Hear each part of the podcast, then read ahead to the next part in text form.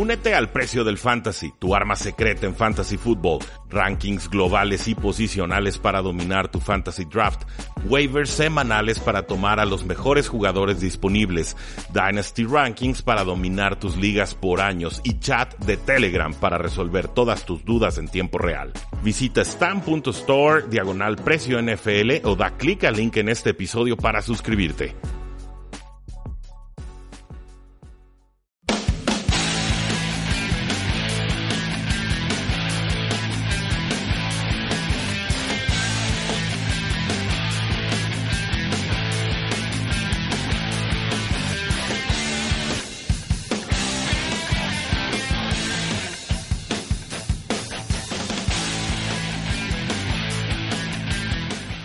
Saludos a todos y bienvenidos a un programa más de Tres y Fuera, donde la NFL no termina y nosotros tampoco. Mi nombre es Rudy Jacinto, me encuentran en Twitter como arroba paradoja NFL y es para mí un gusto como siempre poder transmitir desde el Tecnológico de Monterrey Campus Guadalajara a través de su señal de Sinapsis Radio. Muchas gracias al Tecnológico y también a nuestro productor Mario Uscanga que está en los controles eh, operativos. También muchas gracias a ustedes. La página de Facebook acaba de eh, superar los 14 mil seguidores, que se dicen pronto, pero ¿dónde estaban hace dos años que recién abrimos esa paginita? Muchas gracias a todos ustedes. Creemos y seguiremos trabajando para que sea uno de los espacios NFL en español más divertidos e informativos que pues, se puedan ofrecer en Facebook o en otras eh, plataformas. Asimismo, no olviden seguirnos en Facebook, en Twitter, en Instagram, en YouTube y por supuesto suscribirse a este su podcast a través de Apple Podcasts o de Spotify o en ebooks si lo, así lo prefieren.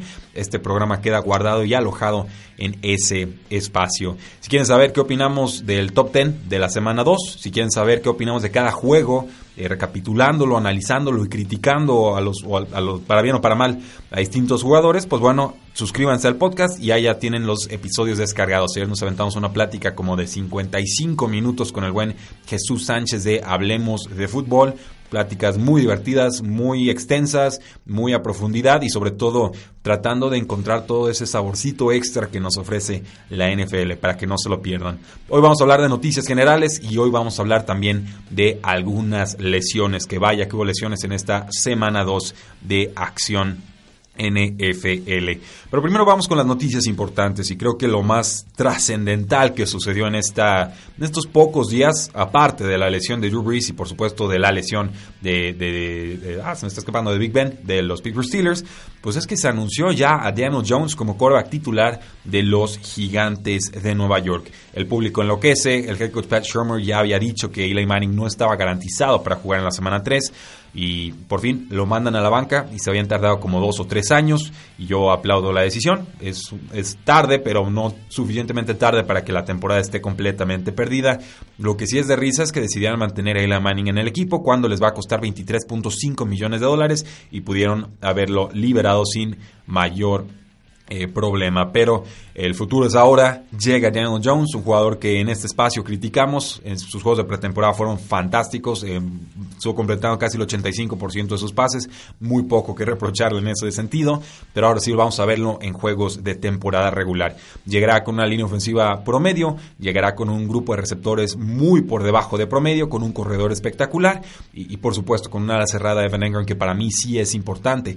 Eh, pero la defensiva queda mucho a deber muchísimo a deber y le va a costar mucho eh, mover esta ofensiva. Primero porque no tiene a Sterling Shepard, que tiene una conmoción, su receptor número uno, y porque Golden Tate, su receptor número dos, sigue suspendido. De todas formas, es la decisión correcta y pareciera que Eli Manning termina entonces su carrera con récord de 116 victorias y 116 derrotas en 16 temporadas. Si esa estadística no describe lo que ha sido la carrera de Eli Manning, yo no sé cuál sí lo haga.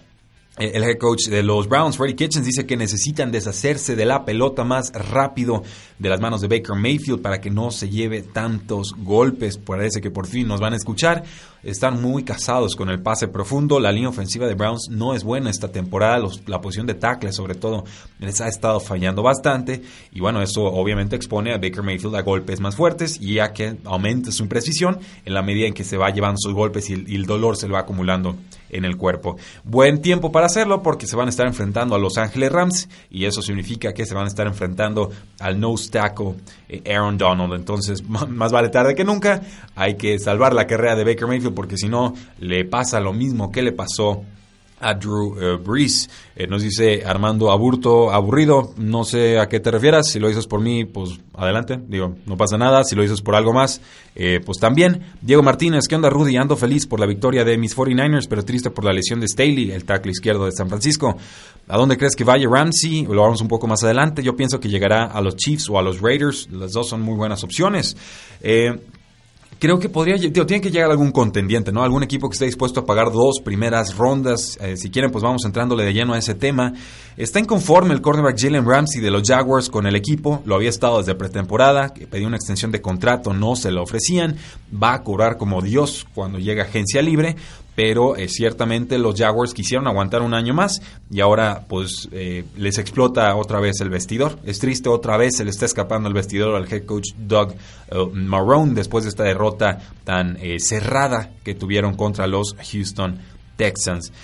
Eh, se estaba peleando con el head coach, casi se agarran a los golpes, tuvieron que separarlos. Obviamente se filtra que Jalen Ramsey ya había pedido un intercambio y eh, lo que está pidiendo el equipo entonces son dos primeras rondas, que es un precio altísimo, pero eh, me parece un precio adecuado para un jugador que prácticamente te elimina el receptor número uno del equipo rival un jugador que puede jugar en zona, pero sobre todo brilla cuando tiene que defender en pressman o, o directamente uno a uno. Y además va a cumplir 25 años el próximo mes.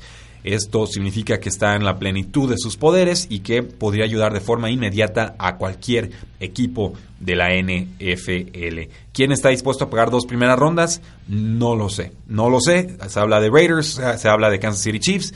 Algunos dicen, bueno, castíguenlo, mándenlo a los Miami Dolphins.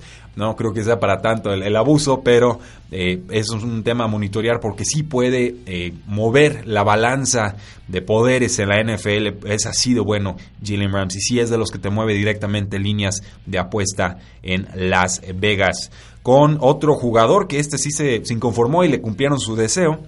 Los Steelers adquirieron al jugador de la secundaria Minka Fitzpatrick de los Delfines de Miami por una primera ronda del 2020 un buen pick, me parece, consiguen los Delfines de Miami, porque en estos momentos los Steelers tienen récord de cero victorias y dos derrotas, por lo cual ese pick amenaza con ser una selección alta en el próximo draft. Por supuesto, los Steelers acaban de perder al quarterback Ben Roethlisberger fuera el resto de la temporada, entonces sí, las apuestas nos harían pensar que sería un pick top 10 o incluso un pick top 5. Este movimiento también nos dice que los Steelers creen que tienen un quarterback titular en Mason Rudolph, que les va a aguantar esta temporada y que no necesitan esa primera ronda para conseguir un quarterback en la próxima campaña. Por su parte, los Dolphins pues acumulan un montón de picks. Eh, tienen ya tres primeras rondas, dos segundas rondas, tienen otras dos primeras rondas en 2021, más otro, otra colección de picks que consiguieron de equipos como Santos y sobre todo de los Houston Texans. A mí Fitzpatrick me parece un buen jugador me parece versátil, era un líder con, con, Alabama, con el Crimson Tide, con Nick Saban. Eh, estaba molesto porque lo están moviendo mucho en la defensiva, pero es un cornerback que te puede ayudar eh, jugando en las partes externas, pero sobre todo como cornerback slot. Para lo malos que son los Steelers tomando cornerbacks en, desde hace ya muchísimos, muchísimos años, creo que es una buena adquisición, creo que el talento va a empatar con lo que el equipo necesita y entonces hace una mancuerna ahí con Joe Hayden y con eh, Steven Nelson, creo que ya tienen una tripleta de cornerbacks bastante, bastante competente. Los Dolphins consiguen una primera ronda y una quinta ronda del 2020 y una sexta ronda del 2021. A cambio dan al cornerback Fitzpatrick una cuarta ronda del 2020 y una séptima ronda del 2021. Este desmadre de, Antonio Brown, en verdad, eh, es increíble cómo todos los días se roba los reflectores y por todas las razones equivocadas. Por si no fuera poco que ya fue demandado una vez por, por violación, Obviamente es una acusación que se tendrá que demostrar. Eh, bueno, sabe, lo trasciende que estuvo en negociaciones con esta persona y que la acusadora está pidiendo más de 2 millones de dólares para retirar su demanda. No llegan a un acuerdo y por supuesto al día siguiente la demanda ya estaba eh, presentada. Así que el jugador ya sabía que ese tema se le venía encima y parece no se lo informó a los Patriotas. Sports Illustrated a través de Robert Klemko reporta que Antonio Brown eh, ahora enfrenta eh, acusaciones de una segunda persona esto de un incidente es que, según la parte acusadora, sucedió en 2017. No se dio el nombre de esta parte acusadora, pero dicen que fue, le, pidieron, ahora sí que como comisionista, pintar un mural en la casa de Antonio Brown y que Antonio Brown habló con esa persona, esa mujer, eh, casi desnudo, excepto por una toallita con la cual se tapaba los genitales, así como lo escuchan, y luego se, se habla de que Antonio Brown había incumplido toda clase de acuerdos, inventando causas de conflicto para no pagarle a chefs, a publicistas, entrenadores, a servicios de ballet, a asistentes personales, incluso a una organización de caridad. Además de no pagarle a empleados, parece que... Eh, sí, eh, se vuelve bien difícil leer esta noticia. ¿eh? parece que se, echó un gas mientras lo estaba revisando un doctor, que le echó un, le echó un gas en la, en la cara, dice el artículo, y que además permitía que sus invitados fumaran marihuana en la presencia de sus hijos y además ignoraba a todas las personas a las que le, debía, vamos, que pareciera ser una acusación de que Antonio Brown es toda una fichita y que todo lo que nos pudiéramos imaginar de él pareciera ser cierto, pero eh, eso, insisto, pues no significa que sea un violador, ¿no? O sea, puede ser la peor persona del mundo y aún así no sería violador salvo que haya cometido una violación. Entonces, bueno, y se vuelve muy difícil demostrar un, un tema de violación por, por obvias razones, pero tenemos que estar a la espera del proceso eh, judicial. Eh, está ya Britney Taylor hablando con la NFL. Esta persona, Britney Taylor, es la que acusa a Antonio Brown de, violación. Estuvieron 10 horas hablando la NFL y esta persona. Seguramente citarán a Antonio Brown en fechas próximas. Y hay un, riesgo serio, diría yo, de que por lo menos eh, Antonio Brown se ha puesto en la lista de exención del comisionado lo cual significa que Antonio Brown seguiría cobrando su sueldo, pero que no podría participar en los partidos por tiempo eh, indefinido. Con los Delfines de Miami, pues nos dice el head coach Brian Flores eh, que Brian Fitzpatrick será el titular en la semana 3 contra Dallas. Eh, yo no sé para qué. Siempre le, cambian el timón ahí a, a Just Rose en la segunda mitad y se lo dan con una desventaja de 25-30 puntos. Eh, no hay necesidad de ver a Fitzpatrick. Ya sabemos quién es Fitzpatrick, es un suplente sin más. Vamos dándole oportunidad a Josh Rosen. Ya sé que el roster está tan carente de talento que probablemente no vaya a poder brillar, pero tiene 22 años y hay que darle snaps. Si lo vamos a evaluar de cara al 2020 para ver si tomamos un coreback o no, pues ya vamos quitando a Ryan Fitzpatrick. Yo creo que ese, que ese experimento acabó más pronto de lo que hubiéramos querido, pero ya definitivamente no hay razones para seguir evaluando a Fitzpatrick. Con los Indianapolis Colts, el head coach Frank Reich nos dice, nos confirma eh, que el pateador Adam Vinatieri seguirá siendo el pateador oficial del equipo en el duelo de la semana 3 contra los Atlanta Falcons. Esto me sorprende, creí que Vinatieri estaba a punto de anunciar su retiro, parece que le va a dar una eh, última oportunidad a su pie y si volviera a fallar de, forma tan fea como lo ha hecho en las últimas dos semanas, seguramente ahí sí ya estaría anunciando su retiro. Vinatieri ha convertido apenas dos de cinco puntos extra, uno de tres goles de campo en las últimas dos eh, semanas. Eh, veremos. Y el receptor Torrey Smith, agente libre, pues anunció su retiro del NFL después de ocho temporadas. Estuvo en el training camp de las Panteras de Carolina, no llegó a su roster de 53 jugadores, una buena amenaza profunda, estuvo eh, pues con muchos equipos, estuvo con Baltimore, estuvo con San Francisco, estuvo con Filadelfia, estuvo con Carolina, si no me equivoco, estuvo en el equipo de Baltimore que le ganó a los 49ers en el, en el Super Bowl, termina su carrera con 319 recepciones, 5.141 yardas y 41 touchdowns en 119 juegos. Además ganó dos anillos de Super Bowl, me, me equivoqué, uno con Baltimore y el otro con Filadelfia, además de que en esa temporada del 2013 sí superó la marca de las mil yardas. Venía con declive ya no estaba para competir, sinceramente se le veía que ya los pies no eran los mismos, pero me parece que tuvo una excelente carrera Torrey Smith y le deseo todo el éxito del mundo en lo que sea que decida hacer ya post eh, NFL. Eh, muchas gracias a todos los que están participando en nuestro video en vivo, el Facebook Live. Tenemos comentarios del público, ya se conectó Tony García Castillo. Y nos dice, qué tristeza la derrota de Vikings contra Packers. Abro debate, Cousins sí o Cousins no. Saludos desde Barcelona, Cataluña. Tony, eh, hay, que aguantar. Eh, le dieron un contrato garantizado a Kirk Cousins, es una realidad, no está jugando a la altura del contrato, lo tienen que esconder en estos momentos en la ofensiva. Eh, eh, pero es, muy complicada esa defensa de los Green Bay Packers. No se vayan con la finta. Ya tienen pass rush, tienen un diseño de, de blitzes muy complicado, muy fácil de confundir a, a los quarterbacks rivales. Y además la secundaria parece que está carburando. Entonces se vuelve bien difícil mover del balón a esa defensiva y creo que los vikingos todavía, todavía están en contienda, o sea, es la semana 2, tienen una victoria y una derrota, una derrota divisional a visita contra los Packers, no creo que cualquiera la podía tener, cualquiera lo podía tener presupuestado, por lo menos yo sí, pero eh, sí esperamos más de Kirk Cousins, no va a alcanzar, creo yo, eh, con el puro juego terrestre si es que queremos ganar esa eh, división. Muchas gracias Tony por conectarte. Gerardo Orante, Steelers fuera de playoffs híjoles, les daría como un 15, máximo un 20% de probabilidad de pasar a postemporada por lo mal que se ha visto la defensa, por lo poco que confío en Mike Tomlin, por lo apretada que está la, la división. Baltimore viene en serio y Cleveland Browns creo que va a ir mejorando a lo largo de la temporada y, sobre todo porque se lastimó Big Ben, no, no es poca cosa. Me gusta Mason Rudolph, ahí tenemos un scouting report en tresyfuera.com, lo estuvimos compartiendo, ahorita es el artículo más visto en la página, y ahí básicamente decimos que es un pasador eh, inteligente, con, con, lectura de campo, que ha ido mejorando en la NFL, que tiene a su mejor receptor colegial ahora con, los Pittsburgh Steelers, a James Washington, era su receptor número uno en Washington State. va a estar complicado, creo que tenemos que bajar un peldaño a toda la ofensiva de los, de los Pittsburgh Steelers. Si Juju Smith-Schuster era receptor número uno, top, en, en, fantasy football, pues lo bajamos quizás a receptor número dos de alto calibre.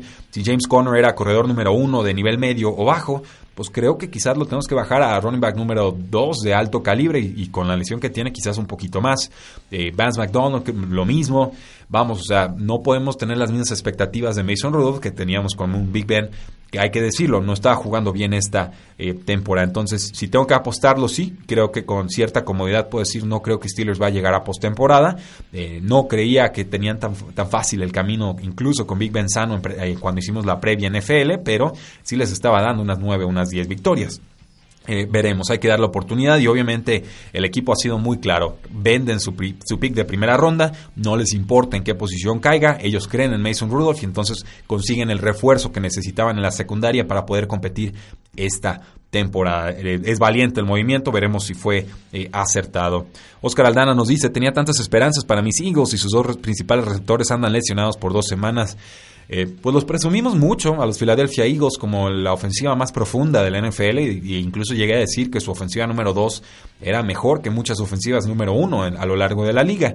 El problema es que hubo que demostrarlo muy pronto en este juego de la semana 2 contra los Falcons y casi se llevan el juego. Hay unos pases soltados por Nelson Aguilar resultaron un tanto costosos y además el blitz que mandan tan agresivo en cuarta oportunidad contra los Falcons le da la oportunidad a, a Julio Jones de anotar ese touchdown de más de 50 yardas que termina definiendo el partido. Pero eh, calma, no se preocupen, creo que eh, hay, definitivamente razones para seguir optimistas con las Águilas de eh, Filadelfia. Nos dice Diego Martínez, no me recuerdes el Super Bowl del apagón, no te preocupes, ahí dejamos ese tema. Con Drew Brees, pues bueno, lesión de pulgar va a estar fuera unas 6 a 8 semanas. Parece que sí se va a tener que someter a una cirugía. El suplente sería Teddy Bridgewater y el otro suplente Tyson Hill. Creo que veremos bastante participación de estos dos mariscales de campo. ¿Qué espero de Teddy Bridgewater? Eh, creo que pueden salir tablas de este, de este dilema. Tres victorias, tres derrotas. Sería un excelente récord para seguir peleando por la eh, división. Con Ben Roethlisberger, pues ya lo dijimos, fuera el resto de la temporada, Mason Rudolph sería el suplente. La lesión de Big Ben fue una lesión de ligamento en el codo derecho con Sam Darnold, que sufrió mononucleosis en esta semana pasada. Al parecer no ha perdido peso y estaría apuntando para la semana 5 su eh, regreso. El suplente había sido Trevor Simeon, ahora está en reserva de lesionados. Una lesión de tobillo brutal, que le cayó Miles Garrett encima bastante, bastante feo. Y tuvo que entrar el jugador de séptima ronda, Luke Falk, que lo hizo tan mal como cualquiera lo hubiera esperado. Y parece que será titular Luke Falk contra los Patriots y contra los Eagles. Eh, me parece un fantástico pick para las ligas de Survivor.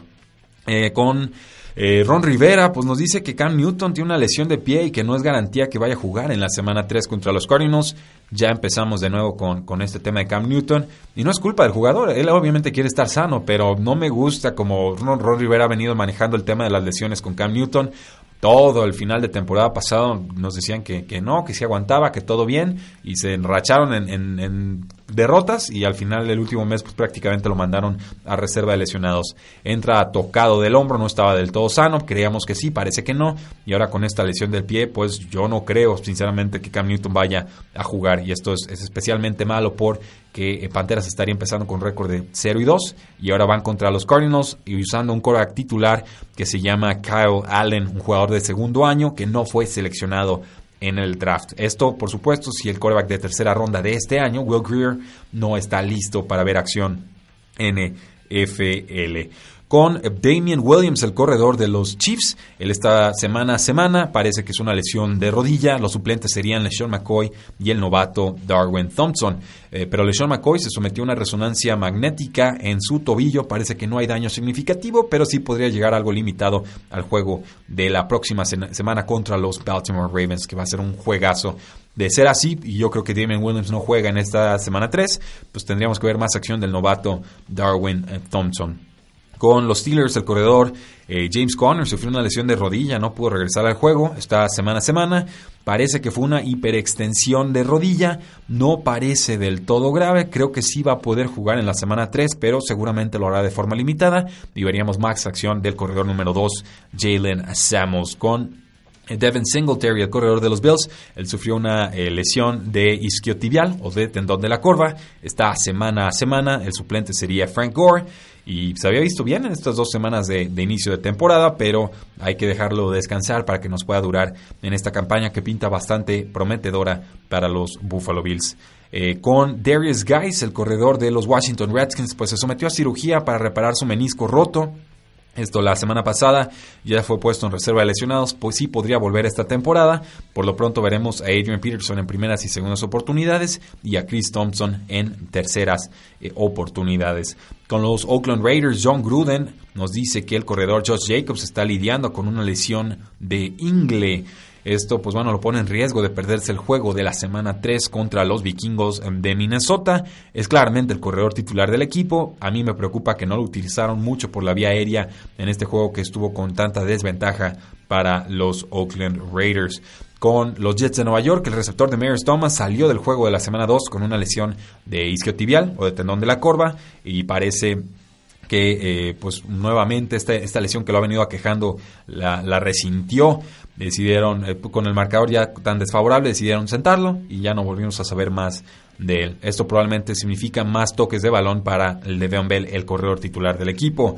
Eh, también con los Jets, Quincy Enungua se pierde el resto de la temporada con una lesión de cuello, la segunda que ha sufrido en su carrera y creo que esta sí podría ser el final de su trayectoria en la NFL. Es un jugador de 28 años y por el momento los Jets estarían utilizando a Robbie Anderson, a Jameson Crowder y al mismo Demarius Thomas en sets de tres eh, receptores. Además, el ala cerrada Chris Horner puede volver de suspensión después de perderse los primeros cuatro juegos de esta eh, temporada.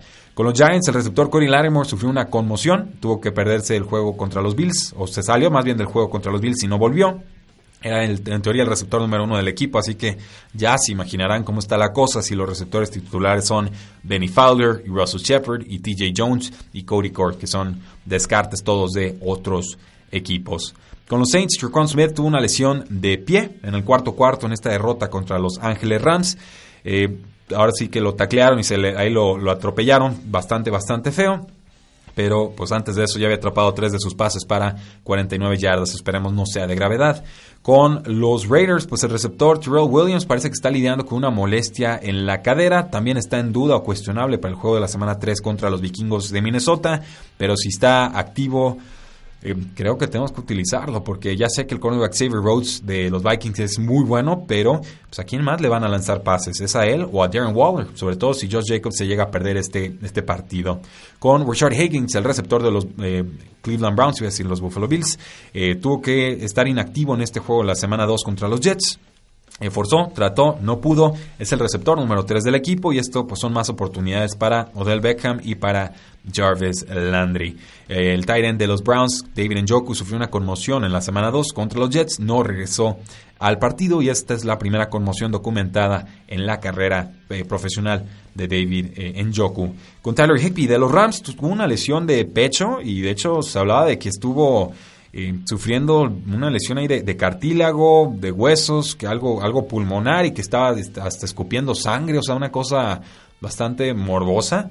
y no creo que vaya a jugar esta próxima semana. El reemplazo directo sería Gerald Everett con las Águilas de Filadelfia. El receptor de Sean Jackson salió lastimado muy pronto en ese juego contra los Atlanta Falcons. Es una lesión de, ingle. Está semana a semana. Los suplentes tendrían que ser Nelson Aguilar y JJ Arcega eh, Whiteside. Nelson Aguilar, sobre todo, creo que podría ser una de las contrataciones más importantes en todas nuestras ligas de fantasy football, sobre todo hoy que corren los waivers con eh, Alson Jeffrey, el receptor de las Águilas de Filadelfia. Él también está semana a semana con una lesión de pie.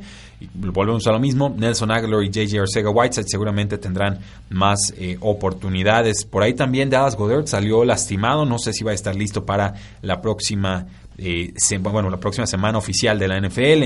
Eh, Michael Gallup, el receptor de los Vaqueros de Dallas, había tenido un inicio de temporada muy importante, pero se lastimó la rodilla y ahora se perderá de dos a cuatro semanas, nos dice Ian Rappaport. Los suplentes, Randall Cobb y Tavon Austin, se tuvo que someter a una cirugía artroscópica para cortarse el, eh, o rebanarse de alguna manera el menisco. Parece que no hay daño estructural y sí podría volver próximamente. Quizás Devin Smith también podría reemplazar en varios de los snaps que deja disponible Michael Gallup. Eh, con noticias de linieros ofensivos, pues hay, hay dos y, hay, y son importantes. El, tackle izquierdo de los Patriotas, Isaiah Wen, desafortunadamente una lesión de dedo gordo del pie y nuevamente cae en reserva de lesionados, por lo cual no verá acción en las próximas ocho semanas y podría volver hasta la semana 11 con los, contra los Philadelphia Eagles. Esto es un problemón porque ya también habían perdido a su tackle izquierdo Marcus Cannon y a su centro titular David Andrews, todos ellos fuera por tiempo indefinido. Y el tackle izquierdo de los 49ers, Joe Staley, sufrió una fractura de fíbula en su pie derecho en esta semana 2 contra los Cincinnati Bengals, fuera de 6 a 8 semanas. Parece que no llega a reserva de lesionados. Podríamos esperarlo entonces quizás por la semana 6, la semana 7. Parece que no necesita cirugía. Estas son muy buenas noticias. Por lo pronto el suplente sería el agente libre Sam Young. Con los Chiefs, el tackle izquierdo Eric Fisher, una lesión de ingle, eh, salió del partido contra los Oakland Raiders. No sabemos si participa o no la próxima semana. Yo apostaría que sí. El tackle derecho de los Broncos, Jawan James, sufrió una lesión de rodilla y estará fuera varias semanas. Él se lastimó desde la semana 1 contra los Oakland Raiders en el snap número 10 del partido. Fue una de las contrataciones más importantes de los Broncos y por eso es tan importante recuperarlo lo más pronto posible. Por lo pronto, su suplente sería Elijah Wilkinson, de quien no les puedo decir absolutamente nada porque no lo tengo eh, estudiado. Con los Dolphins de tackle derecho, Julian Davenport, como si les faltaran más problemas, eh, se lastima la rodilla derecha y está ya puesto en reserva de lesionados. Con eh, Kyle Shanahan, el head coach de los San Francisco 49ers, nos dice que D. Ford sufre lesión de rodilla, que todavía le duele y que está jugando con tendinitis en esa parte del cuerpo. Llegó así de los Kansas City Chiefs, así lo quisieron contratar los San Francisco 49ers. Parece que no ha mejorado de la lesión, pero sí sigue activo en el roster y sí ha estado participando en estas semanas. Por lo pronto tiene una captura de quarterback y un fumble forzado, además de buenas calificaciones de Pro Football Focus. El linebacker de los Colts, Stairs Leonard, está en el protocolo de conmociones. Esto lo pone casi descartable para el juego contra los Atlanta Falcons y es un jugador muy talentoso, se infla de tacleadas por todo el campo y definitivamente son buenas noticias para Devonta Freeman y Ito Smith, los dos corredores de los eh, Falcons. Con los Jets, pues no pudieron participar en la semana 2 ni el linebacker CJ Mosley, que es un jugadorazo, ni el liniero defensivo novato Quinnen Williams, tercera selección global en este draft. Se les cae a pedazos la defensiva, se les cae a pedazos la ofensiva. Va a ser un año largo para los Jets de Nueva York. Eh, con Tom Pelicero de NFL Network nos dice que el strong safety Xavier Woods sufrió una lesión de tendón de la corva y estará fuera de 4 a 6 semanas, baja muy sensible para la secundaria de los Vaqueros de Dallas. Este safety de 24 años será uno de los mejores jugadores en toda su defensa. El suplente será Darren Thompson, pero él era más bien un jugador de equipos especiales y ahora va a tener que entrarle como jugador eh, titular y detrás de él estará el novato Donovan Wilson. Y por último, el cornerback de los Colts, Pierre Desir, sufrió una lesión de rodilla, estuvo fuera ya el resto de la semana 2 y eh, pues, se lastimó en ese juego contra los Tennessee Titans, un jugador revelación la temporada pasada, le dio una extensión de contrato de tres años, espero que esta lesión no sea de eh, gravedad. Pues ahí lo tienen, damas y caballeros, todas las lesiones y noticias importantes que se han dado a lo largo de las, del inicio de la semana 3 de Acción NFL. Nos dice Diego Martínez, no, perdón, José Luis López García, Broncos debería cortar a Garrett Bowles, comete muchos castigos tontos. Y, estoy de acuerdo, pero la pregunta siempre es, ¿y a quién ponemos en su lugar? Si hay una escasez de lineados ofensivos en la NFL, pues imagínate cómo están los suplentes para que estén poniendo a Garrett Bowles de titular. Eh, de mi parte será todo, damas y caballeros. No olviden seguirnos en todas nuestras formas de contacto, Facebook, Twitter, Instagram y YouTube. Suscribirse a este su podcast, dejarnos una buena reseña, cinco estrellitas, pulgar para arriba, todo nos ayuda crecer. Un comentario en iTunes, vaya que nos ayuda para que más personas puedan encontrar nuestro programa de tres y fuera. Porque la NFL no termina y nosotros tampoco. Tres y fuera.